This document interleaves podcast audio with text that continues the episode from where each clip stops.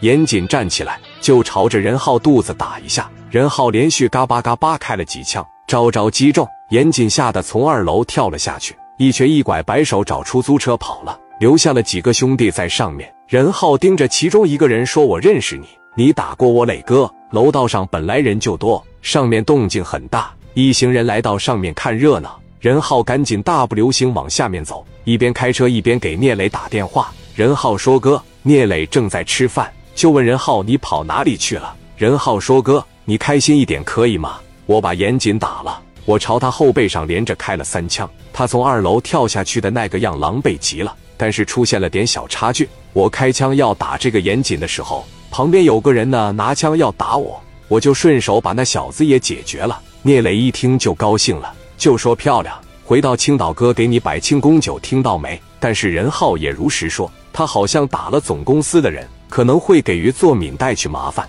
聂磊知道这件事任浩没办好，但是没有指责他。就说你赶紧回青岛。聂磊知道现在当务之急是解决这件事，就打电话给了于作敏，说可能要耽误你开会了。我手底下有个兄弟叫任浩，看出我心事重重，急于表现自己，喝了酒后就把严谨打了，伤势应该很重。任浩是在众目睽睽下大摇大摆的报复，任浩确实是太过于冲动了。于作敏一听任浩打完人，当着众人面走了，知道这次情况棘手。聂磊领着兄弟过来，饭店已经被围得水泄不通。聂磊带着兄弟上了二楼，严谨底下的人坐在这里哭，特别是新来的阿泽，咬牙发誓要报仇，亲自抓住杀人凶手。聂磊看到牛顿盖着白布，扭头回到车内，拳头打在方向盘。当时谁都知道是聂磊手底下的人浩打的。武长顺打电话给聂磊说：“你把手底的兄弟打没了，你要是真为了你兄弟好，